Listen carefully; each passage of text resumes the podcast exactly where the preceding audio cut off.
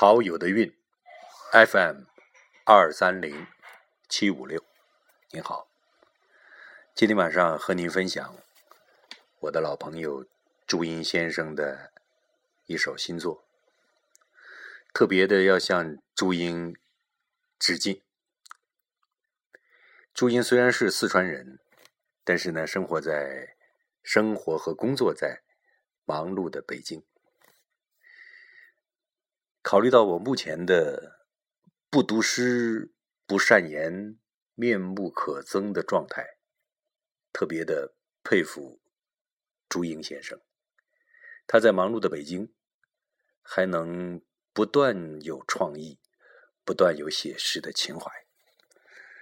所以呢，今晚特别和朋友们一块儿来分享他的一首新诗，叫《老男人的选择》。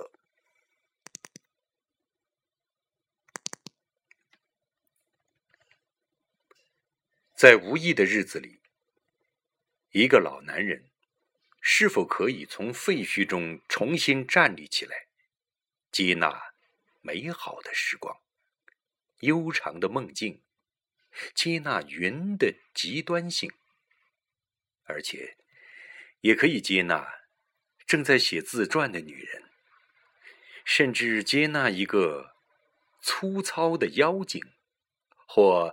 一个两面三刀的半季，这个老男人是否已经学会了无数种忘我的活法，掌握了死去活来的精髓？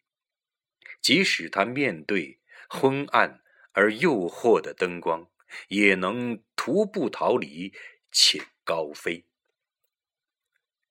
这个老男人。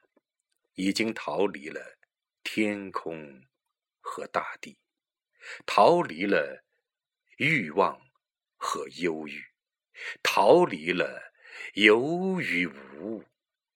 这个老男人是佛，他知道流泪的夜还需要温软的情感，清正的庄严。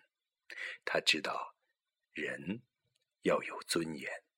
必须按照他人的需要去给予，而自己的玫瑰般的需求，他知道是灵是物。这个老男人是道，对于爱情和仇恨，他总不忍心提起，他只能属于门外，宁愿。住在旷野，也不愿伤害无辜而有罪的恩人。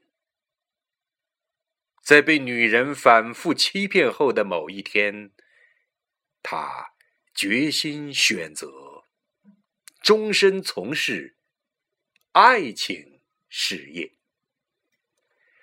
怎么样？这就是我的老朋友朱茵先生的新作。老男人的选择。您是一位老男人吗？您是如何选择的？作为一个老男人，我觉得最要警惕灵魂和身躯的日渐庸俗化。你说呢？